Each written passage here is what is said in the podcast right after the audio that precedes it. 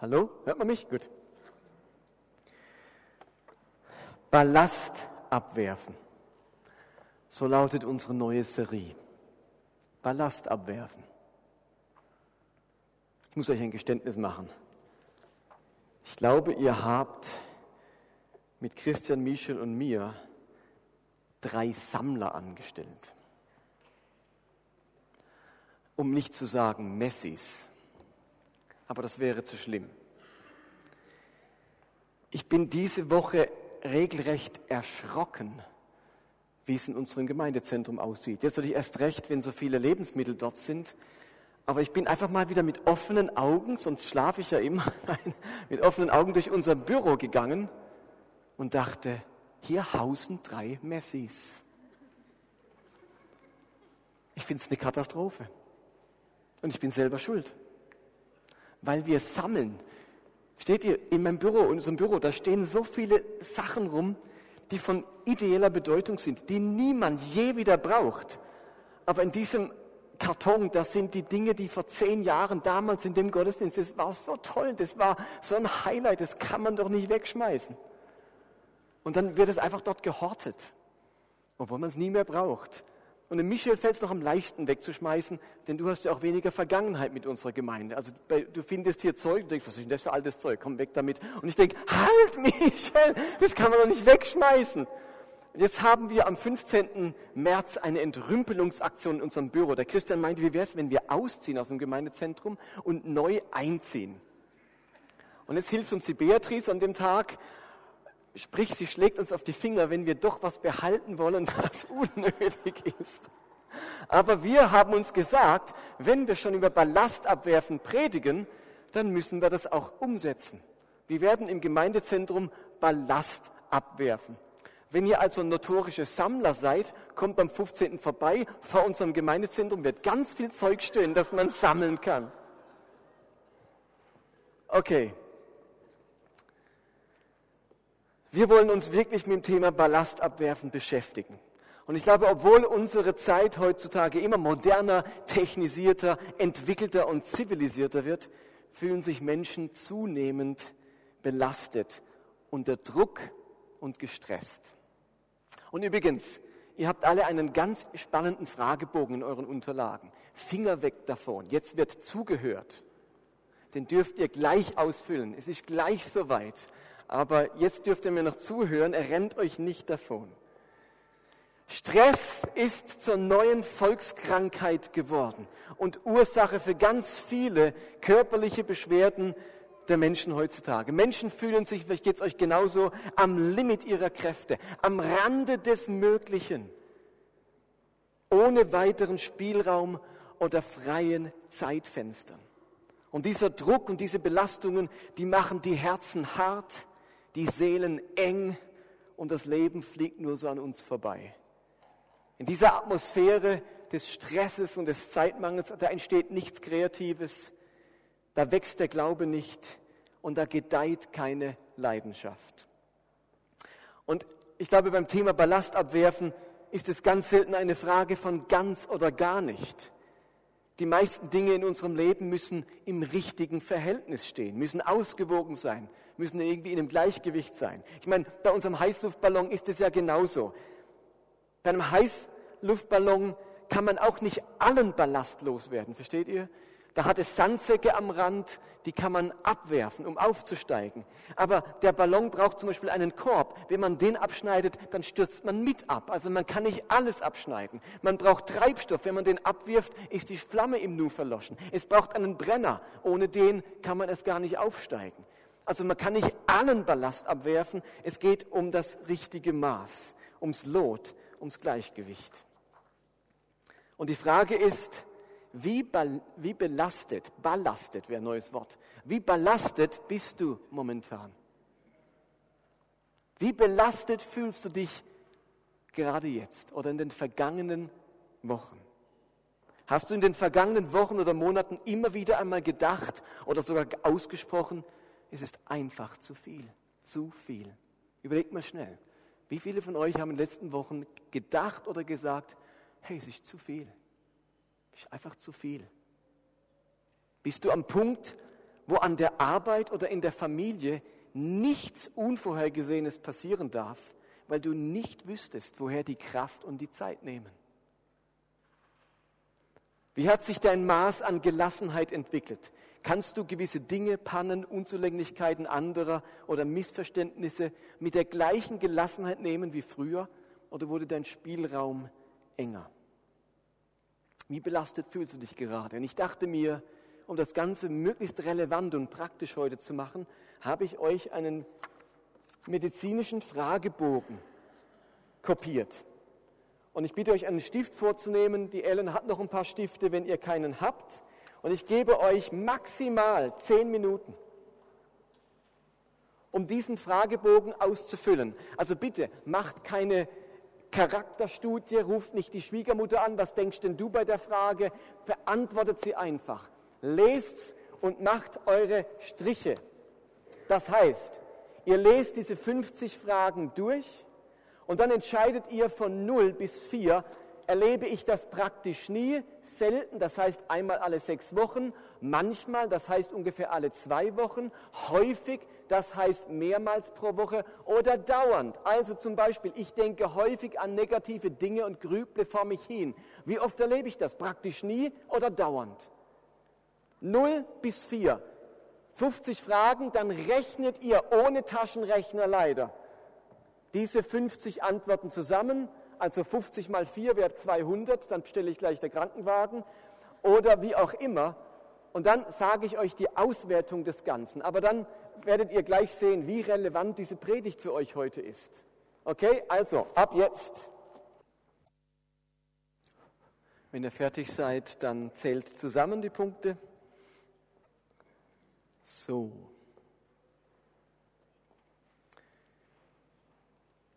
Eben, wenn ihr richtig gerechnet habt, sind ja die maximalen Punkte 200. Also allein an der Zahl merkt das, seid ihr eher Richtung 200 oder seid ihr eher Richtung 0? Es würde euch sicher interessieren, was bedeutet die Zahl? Ich kann euch jetzt nicht die gesamte Auswertung dieses Tests vorlegen, einfach vorlesen, einfach ein paar Sätze dazu, dass ihr euch ungefähr ähm, einordnen könnt. Wenn ihr zwischen 0 und 50 Punkten liegt,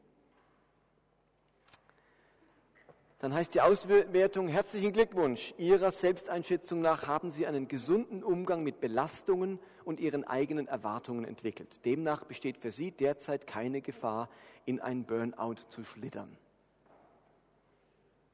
Ein paar sind jetzt richtig happy.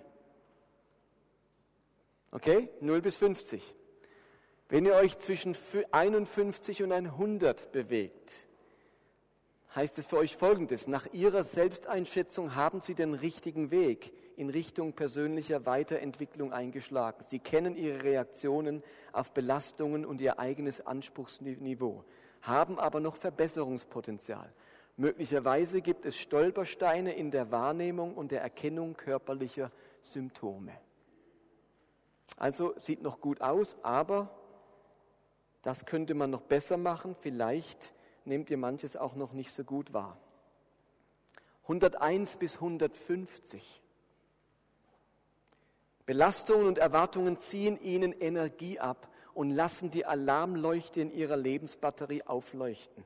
Nutzen Sie eine Auszeit für eine Neuorientierung.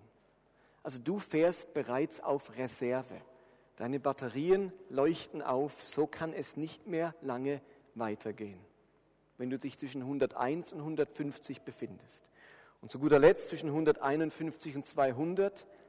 Es ist höchste Zeit, dass Sie sich mit diesem Thema beschäftigen. Nach Ihrer Selbsteinschätzung sind Sie extrem Burnout gefährdet oder bereits in einem Burnout-Zustand.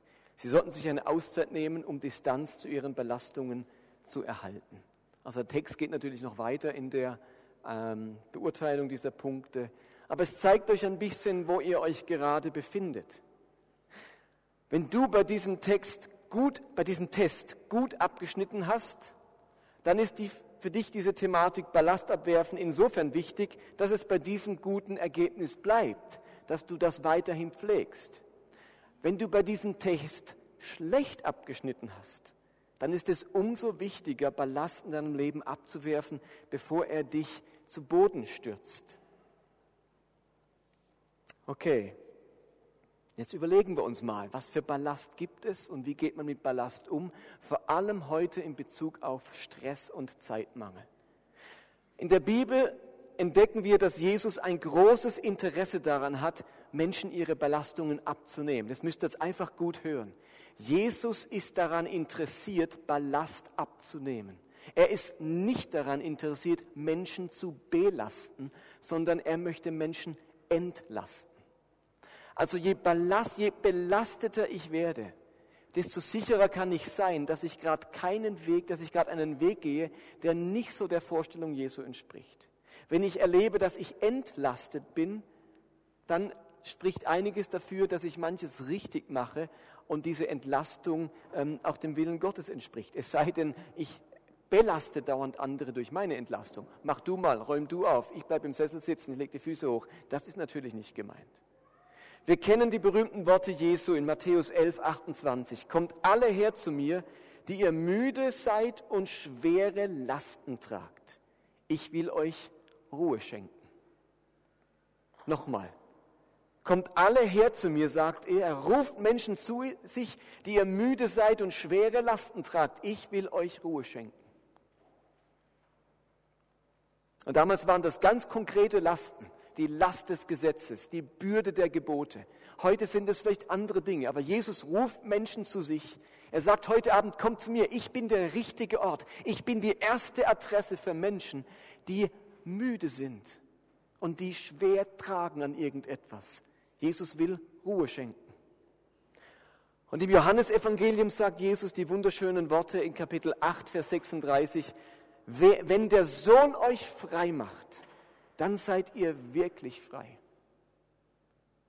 Also Christus Nachfolger hat etwas damit zu tun, von den richtigen Dingen entlastet zu werden und innerlich frei zu werden. Frei werden. Jesus will Menschen Ruhe schenken. Er möchte es belasteten Menschen leichter machen.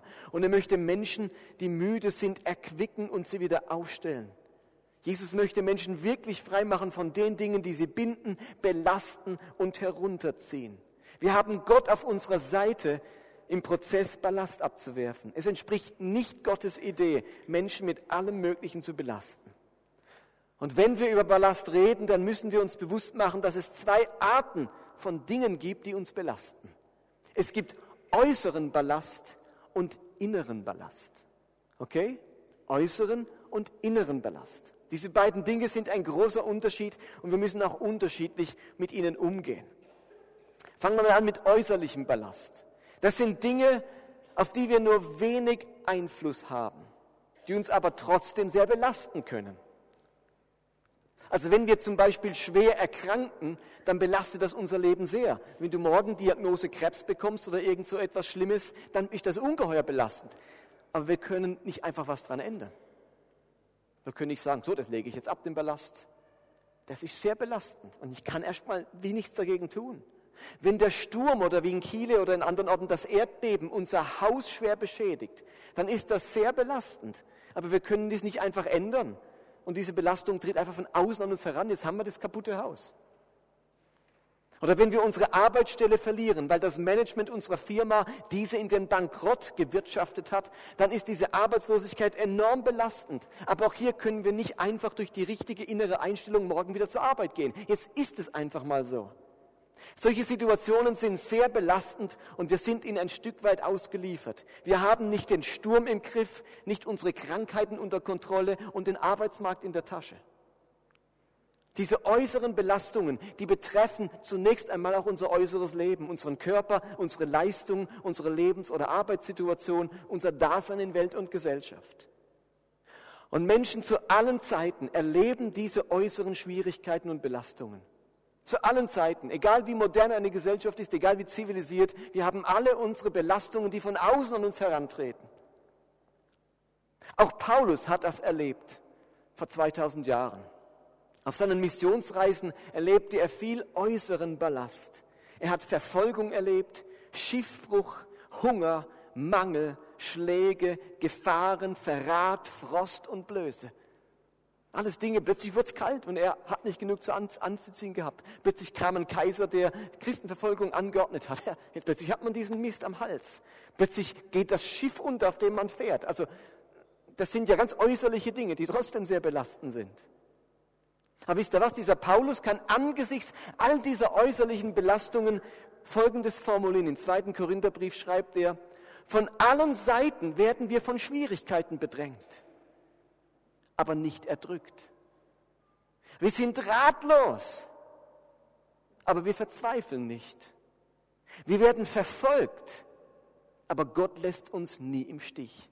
Wir werden zu Boden geworfen, aber wir stehen wieder auf und machen weiter. Dieser Text von Paulus macht deutlich, dass nicht alle Belastungen, nicht aller Ballast, nee, nicht alle Belastungen, nicht aller Ballast im Leben verschwinden werden. Wir werden weiterhin arbeiten müssen, Katastrophen überwinden, Krankheiten überstehen und Schicksalsschläge bewältigen. Das kann man nicht vollkommen loswerden. Aber wir müssen wie Paulus lernen, dass diese Dinge uns nicht erdrücken, uns nicht verzweifeln lassen. Paulus hatte irgendetwas verstanden, das ihn davor bewahrt hat, trotz Belastung erdrückt zu werden, trotz Ratlosigkeit zu verzweifeln. Was hat dieser Paulus richtig gemacht? Nun, und dazu kommen wir zum, zum nächsten, zum inneren Ballast. Dass Paulus also diese äußeren Belastungen überstanden hat und nicht an ihnen zugrunde ging, hat ganz viel damit zu tun, wie er mit inneren Belastungen umgegangen ist. Denn in den nächsten Versen schreibt er etwas ganz Wichtiges. Also gerade eben haben wir Kapitel 4, Vers 8 gelesen und in Vers 16 sagt Paulus, das sind also die Gründe, weshalb wir uns nicht entmutigen lassen. Mögen auch die Kräfte unseres äußeren Menschen aufgerieben werden. Unser innerer Mensch wird Tag für Tag erneuert. Paulus weiß, dass durch äußerliche Schwierigkeiten und äußerlichen Ballast auch der äußerliche Mensch immer wieder aufgerieben wird. Es kostet Kraft, Energie, Zeit, Anstrengung, Konzentration. Ähm, ich muss mich irgendwie rausfinden aus dieser schwierigen Situation. Der äußerliche Mensch wird aufgerieben. In dieser Welt wird es nicht aufhören, dass diese Belastungen auftauchen. Und kein noch so starker Glaube wird das verhindern. Solange das Reich Gottes nicht vollständig auf diese Erde gekommen ist, erleben wir Naturkatastrophen, Krankheiten, Schicksalsschläge und viele äußerlichen Belastungen. Das hat ein Paulus erlebt, das hat ein Jesus erlebt und Christen zu aller Zeiten. Äußeren Ballast. Aber inmitten all dessen erlebt Paulus die Erneuerung seines inneren Menschen. Weitaus gefährlicher als Belastungen, die äußerlich sind, sind nämlich innerliche Belastungen. Es sind Belastungen nicht des Hauses, der Kraft des Körpers, sondern der Seele. Belastungen der Seele. Versteht ihr? Ein zerstörtes Haus überlebt man, aber ein zerstörtes Seelenleben kaum. Eine Hungersnot kann man überstehen, aber eine seelische Not ist ein ganz anderes Kaliber. Und wer hat schon ein Heilmittel gefunden gegen ein gebrochenes Herz? Was wir unbedingt lernen müssten, müssen, ist, mit seelischen Belastungen umzugehen und die loszuwerden. Es gibt dieses alte Stichwort der Seelenhygiene. Vielleicht habt ihr das schon mal gehört. Seelenhygiene. Nichts anderes meint Paulus damit, wenn er davon redet, sich innerlich Tag für Tag erneuern zu lassen. Das ist Seelenhygiene. Ich pass auf, dass mein Innerliches nicht in den Strudel und in den Sog der äußerlichen Belastungen gezogen wird. Ich trenne äußerlich und innerlich und ich pass auf, dass mein innerer Mensch, meine Seele, mein Herz, der Kern meines Seins nicht in Mitleidenschaft in dem Maße gezogen wird, dass es auch den Bach runtergeht, sondern der muss immer wieder erneuert werden, mein innerer Mensch. Und in den letzten Jahren habe ich persönlich auch ganz viel innerlichen Ballast erlebt. Dinge, die meine, Le meine Seele sehr belastet haben. Und ich musste mir überlegen, wie man diesen Ballast der Seele, ein gebrochenes Herz, Seelenschmerz, zerstörte Hoffnungen, tiefe Ängste, Unsicherheiten, Aussichtslosigkeit und Orientierungslosigkeit, wie man diese inneren Belastungen überwinden kann, loswerden kann und wieder eine Perspektive für das Leben gewinnen, Kraft für das Leben, Vision für das Leben. Wie kann der innere Mensch wieder erstarken angesichts all dieser Belastungen? Eine gesunde Seele übersteht so manche äußere Belastung, aber eine belastete Seele kann nur schlecht mit äußerlichen Belastungen umgehen. Und wir möchten in den kommenden Wochen auf solche Belastungen eingehen und uns überlegen, okay, wie werde ich die los? Und heute möchte ich ganz konkret über diese Belastung jetzt am Schluss der Predigt von Stress und Zeitmangel mit euch sprechen.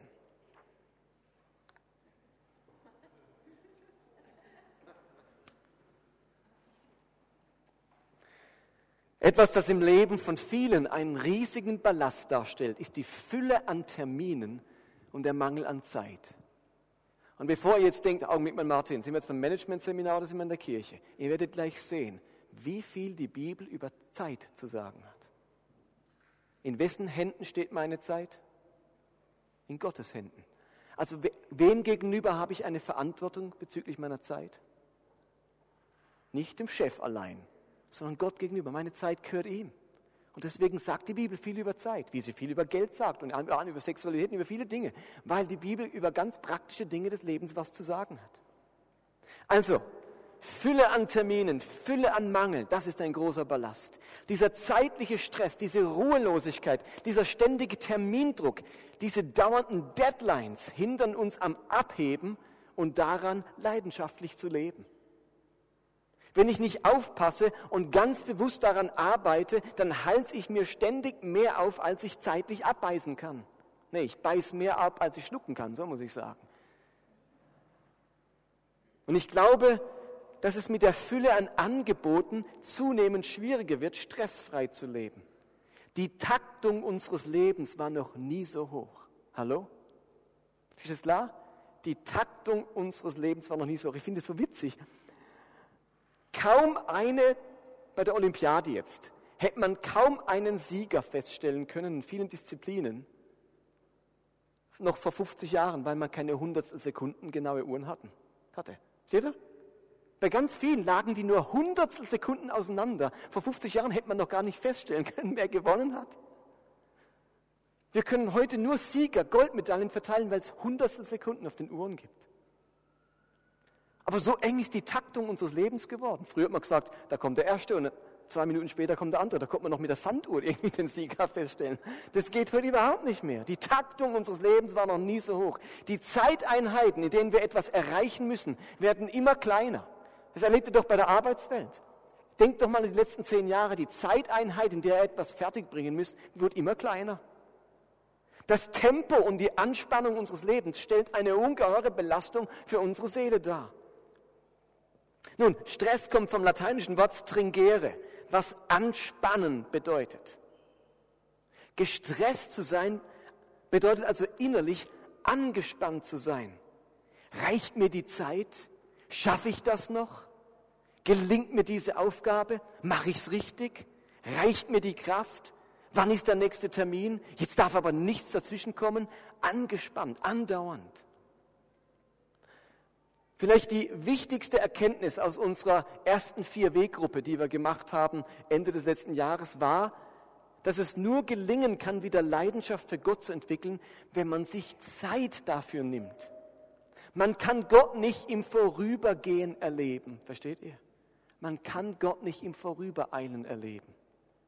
Ohne sich bewusst Zeit zu nehmen, sich hinzusetzen, innezuhalten, die Bibel zur Hand zu nehmen und, und, und zu lesen, bewusst zu beten, nicht nur während der Autofahrt und vor dem Einschlafen, bewusst zu beten, wird es nicht gelingen, neue Leidenschaften und Begeisterung für Jesus zu entwickeln. Wir haben da zehn Abende miteinander gemacht, aber die Quintessenz der ganzen vier Weggruppe, eine der Quintessenzen war, Gott kann man nicht im Zeitdruck erleben. Man muss sich Zeit nehmen. Deswegen dieses Jahr ist offiziell von der Kirche aus das Jahr der Stille. Und deswegen machen wir die Aktion, weil wir gemerkt haben, man kann Gott nur erleben, wenn man sich Zeit nimmt für ihn. Und es war so schwierig. Wir, wir waren eine sehr ehrliche Truppe. Und dann haben wir einen, eines Abends haben wir ausgemacht, so, bis zum nächsten Donnerstag. oder war es Mittwoch, wann auch immer, bis zum nächsten Mittwoch hat jeder die Aufgabe, eine Stunde in der ganzen nächsten Woche, irgendwann sich eine Stunde zu nehmen, zur Ruhe kommen und Gott suchen. Du kannst in der Stunde beten oder Bibel lesen oder einfach nur Anbetungsmusik hören. Eine Stunde. Und wisst ihr was? Ich glaube, der Großteil hätte es nicht geschafft von uns, wenn wir uns nicht verpflichtet hätten, nächstes Mittwoch Rechenschaft abzulegen. Und ein ganzer Teil von uns hat dann bekannt, ich habe es ehrlich gesagt gerade noch eben gemacht, bevor ihr gekommen seid. Ich habe es gemacht und bin eingeschlafen dabei, versteht? Also es war so schwierig, eine Stunde. Und ich habe so nachempfunden, wie Jesus im Garten Gethsemane zu den Jüngern sagt, schafft ihr es nicht eine Stunde mit mir auszuharren? Nicht mal eine Stunde schafft ihr. So beschäftigt, so, oh, was geht als nächstes? Petrus kommt. Oder ich schlafe eben ein, weil ich so getaktet bin, dass ich sage, wenn ich mal zur Ruhe komme, dann haut es mich gerade sofort um. Kennt ihr das? Wer von euch, also müsst nicht aufstrecken, aber wenn er endlich zur Ruhe kommt, haut es euch gerade ins Mittagsschläfchen. Wir sind so hoch getaktet, dass es gar nicht anders geht. Okay, wie werde ich jetzt Stress und Zeitdruck los? Und ich habe zwei Bibelstellen für euch, die, finde ich, eine gute Antwort geben, wie ich mit Stress umgehe. Und ich lese sie vielleicht mal ein bisschen anders, als ihr es gewohnt seid. Die erste Bibelstelle, die uns eine Antwort gibt, wie wir mit Stress umgehen, wie wir diesen Ballast loswerden, steht im Psalm 90. Psalm 90, Vers 12 steht, Lehre uns bedenken, dass wir sterben müssen, auf dass wir klug werden. So kennen wir den Vers. Wie ich es gerne mache, habe ich mir angeschaut, was steht eigentlich im Hebräischen genau dort. Und da heißt der Vers ein bisschen anders. Ich sage euch, wie dieser Vers wörtlich heißt. Wörtlich steht da, lehre uns unsere Tage richtig zählen, damit wir klug werden oder ein weises Herz erlangen. Lehre uns unsere Tage richtig zählen. Wir müssen scheinbar lernen, Tage zu zählen, Zeit zu zählen. Wir müssen lernen, uns über die Zeit und Zeitdauer unseres Lebens und Tuns bewusst zu werden. Also den Tagen unseres Lebens das richtige Gewicht beimessen. Zähl deine Tage. Rechne deine Tage ab. Rechne mit deinen Tagen. Wir alle kennen das vom Geld. Wir alle zählen unser Geld ab. Wie viel habe ich noch auf dem Konto? Schaue ich den Kontoauszug an. Wir alle haben gelernt, also hoffentlich, unser Geld zu zählen. Und wir machen das normalerweise nicht, indem wir jeden Abend das Kopfkissen aufmachen, wie viel ist noch drin, sondern wir haben das per Kontoauszug, aber wir wissen dann, kann ich mir das noch leisten oder nicht. Versteht ihr? Und wer einigermaßen vernünftig ist, und das nimmt ja leider auch immer mehr ab, aber wer einigermaßen vernünftig ist, der sagt sich, mein Konto ist null. Ich kann mir diese Ferien jetzt nicht leisten. Ich kann jetzt diese Anschaffung nicht tätigen. Sonst bin ich im Minus. Mit der Zeit machen wir das nicht. Wer von uns zählt seine Tage und sagt, ich bin bei Null, ich kann mir das nicht mehr leisten? Versteht ihr? Nicht Geld, Zeit. Und die Bibel sagt uns, zähl deine Tage, damit du klug wirst. Wenn du sie nämlich nicht zählst, bist du dämlich. Dann machst du den Termin ab, machst das noch ab, nee, gehst die Verpflichtung ein. Dabei ist dein Zeitkonto bei Null. Das ist ziemlich dämlich. Und die Bibel sagt, zähl deine Tage. Rechne deine Zeit aus. Wie viel Zeit hast du? Und dann kannst du klug entscheiden. Also das ist diese Aussage dieses Psalmes. Zur Zeit der Psalmen musste man lernen, die Tage des Lebens richtig zu zählen. Wie teile ich meine Tage ein? Wie verwende ich meine Tage während der Ernte, in der Zeit des Sehens, in der Vorbereitung auf den Winter und so weiter? Da hat man Tage gezählt. Ihr Lieben, in unserer heutigen Gesellschaft muss man lernen, Minuten zu zählen.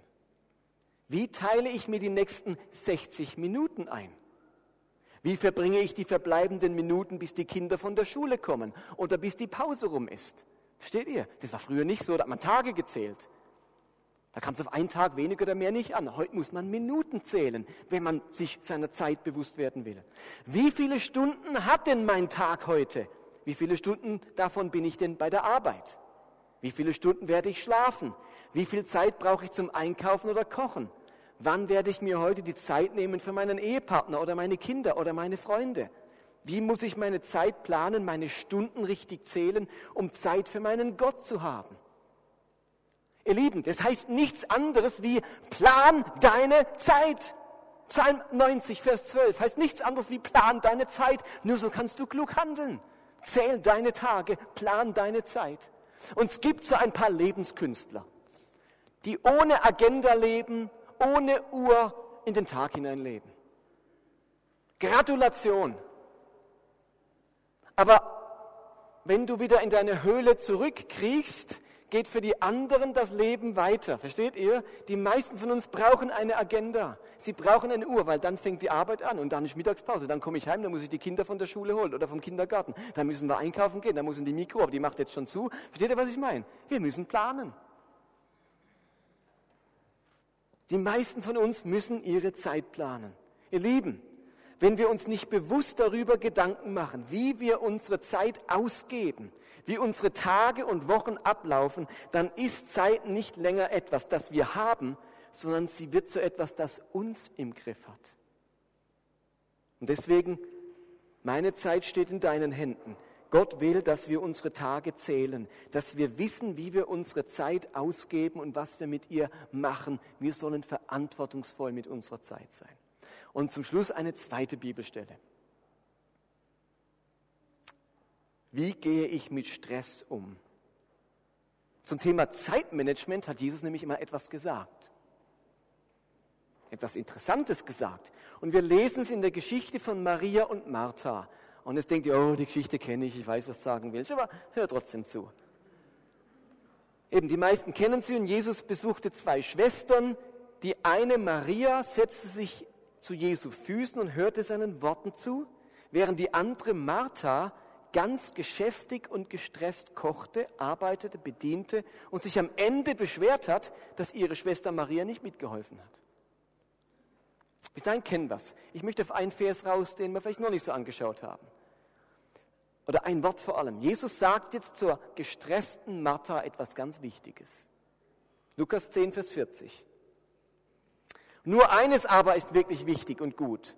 Maria hat sich für dieses eine entschieden und das kann ihr niemand mehr nehmen. Auch den Vers kennen wir. Ihr Lieben, es kommt mir auf ein Wort an.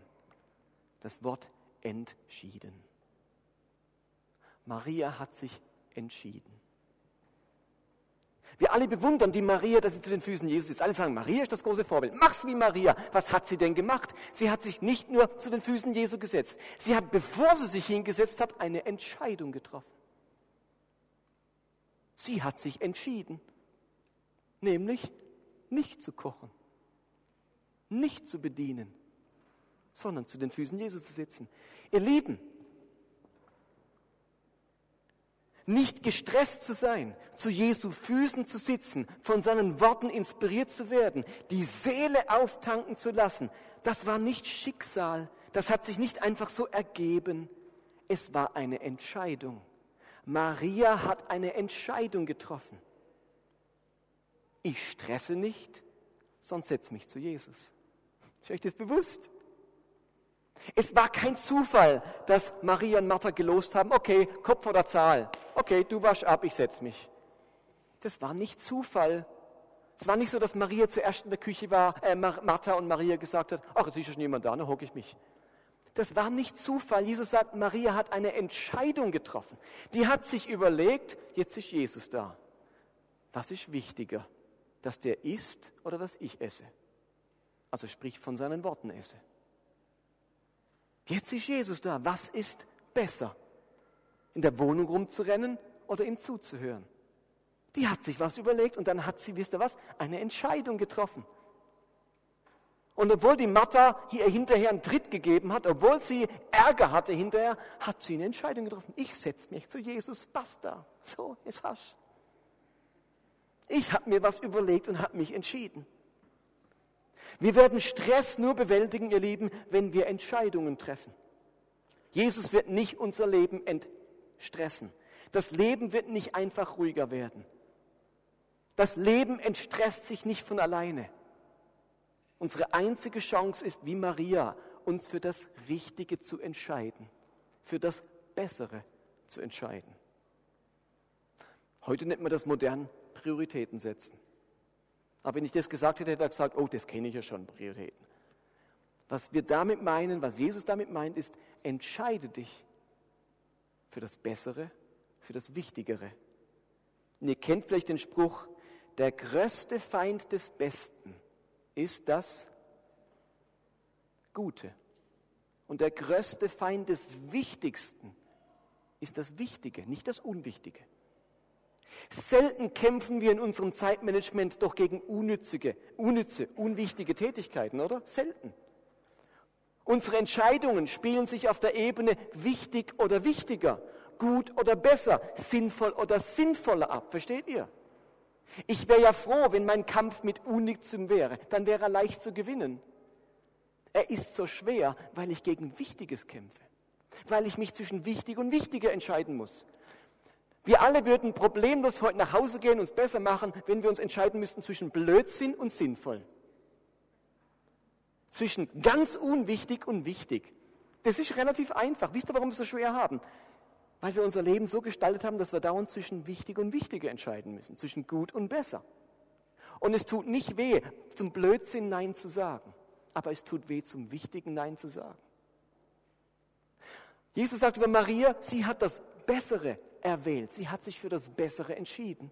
Nur so landet man bei der Ruhe und zu Jesu Füßen. Man muss Entscheidungen treffen. Darum kommt niemand von uns herum. So, und jetzt möchte ich euch heimschicken mit der Frage, wie ihr das praktisch umsetzt. Ups.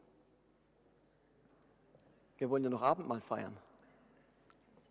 Okay, ich glaube, ich habe genug gesagt. Setzt das einfach um. nee, ey, wir haben keine Zeit mehr. Gut, wir haben keine Zeit mehr. Also, zählt eure Tage, guckt eure Agenda an, schreibt euch jeden Tag auf, was mache ich, wie viel Zeit brauche ich, wie viel Zeit habe ich übrig. Erkennt eure Zeit und zweitens dann trefft Entscheidungen. Bitte trefft Entscheidungen für das Wichtigste und für das Bessere in eurem Leben. Okay? Also ich äh, überlasse das eurer eigenen Intelligenz, das jetzt umzusetzen. Denn wir würden gerne jetzt in den verbleibenden das klingt nach Stress, der Gottesdienst. In aller Ruhe feiern wir jetzt noch Abendmahl. Und die Idee ist, wenn wir jetzt zum Abendmahlstisch gehen und noch ein bisschen Musik dabei hören, dort zu sagen, Herr, meine Zeit steht in deinen Händen. Sie gehört dir. Hilf mir, sie richtig zu zählen und hilf mir, mich für das Richtige zu entscheiden, wenn es um meine Zeit geht. Okay? Lasst uns aufstehen. Ich möchte ein Gebet vor dem Abendmahl sprechen und dann dürft ihr nach hier, nach da hinten und nach dort hinten miteinander Abendmahl feiern. Die Band spielt einen Song in der Zeit und dann kommen wir zum Abschluss.